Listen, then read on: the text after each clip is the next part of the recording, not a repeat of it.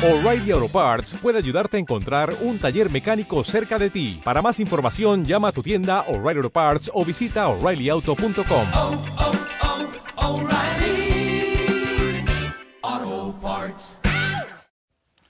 En una ocasión, una mujer le preguntó a su esposo, si te tendrías que ir a una isla solitaria y nada más te puedes llevar una cosa, ¿qué te llevarías? ¿Tú qué te llevarías? Dijo, una foto tuya. Dijo, ¿qué? ¿Para extrañarme? Dice, no, para verla y recordar por qué no me conviene regresar. Mejor me quedo ahí. Hay veces nuestras palabras lastiman a los demás. Uno puede decir algo que hace sentir mal al otro. Debe ser uno muy cuidadoso.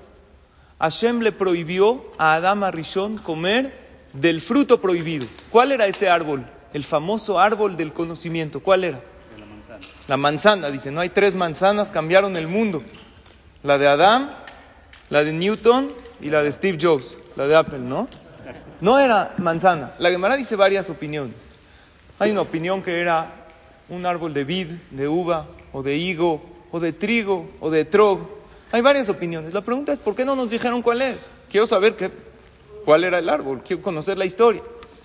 Dicen Jajamim, si supiéramos cuál era el árbol, cada vez que uno pase junto al árbol, que va a decir, no, aléjate, no lo toques, no comas de su fruto, aunque ya no es prohibido, solamente Hashem lo prohibió en aquel entonces.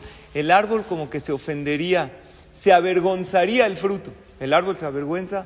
¿El árbol eh, se, se ofende? No, pero los jajamín nos enseñan, si algo inerte, como un árbol, como un fruto, no puedes ofender, con más razón tienes que ser muy cuidadoso de las palabras que dices para no hacer sentir mal a tu compañero.